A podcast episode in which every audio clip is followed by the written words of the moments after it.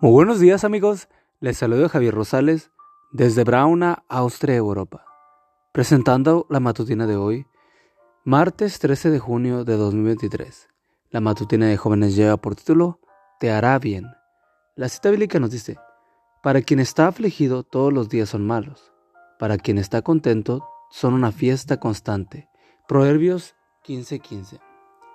¿Cómo te imaginas a la a Elena G. de Guay? ¿Te la imaginas como una persona seria, de cara larga, incapaz de hacer una broma a otro?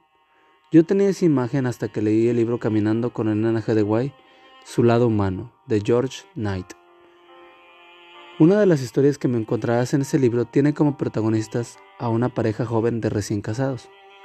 El caso es que la boda, que había sido oficiada por Jaime Guay, terminó muy tarde, y la parejita no pudo partir esa noche en su luna de miel.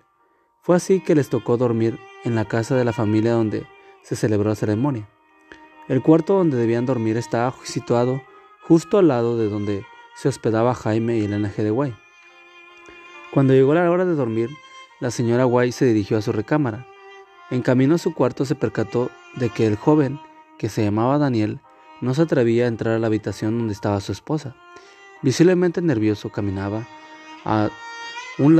de un lado a otro, al instante la señora White se dio cuenta de que estaba de lo que estaba ocurriendo y decidió darle una manita al asustado joven. Daniel, dijo la señora White, dentro de ese cuarto hay una jovencita paralizada de terror, así que entra ahora mismo y trátala con cariño. Te aseguro que le hará mucho bien. Y ya casi se retiraba a su cuarto cuando la señora White agregó, y a ti también te hará mucho bien.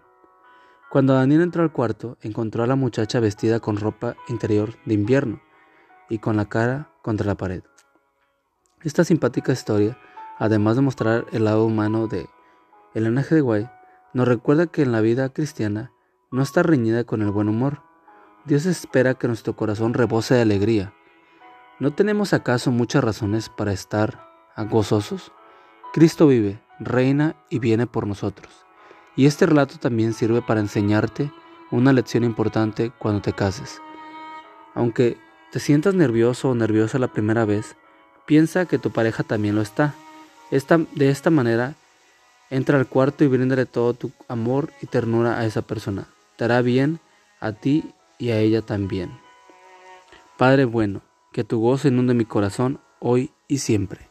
Amigo y amiga, recuerda que Cristo viene pronto y debemos de prepararnos y debemos ayudar a otros también para que se preparen, porque recuerda que el cielo no será el mismo si tú no estás allí. Nos escuchamos hasta mañana. Hasta pronto.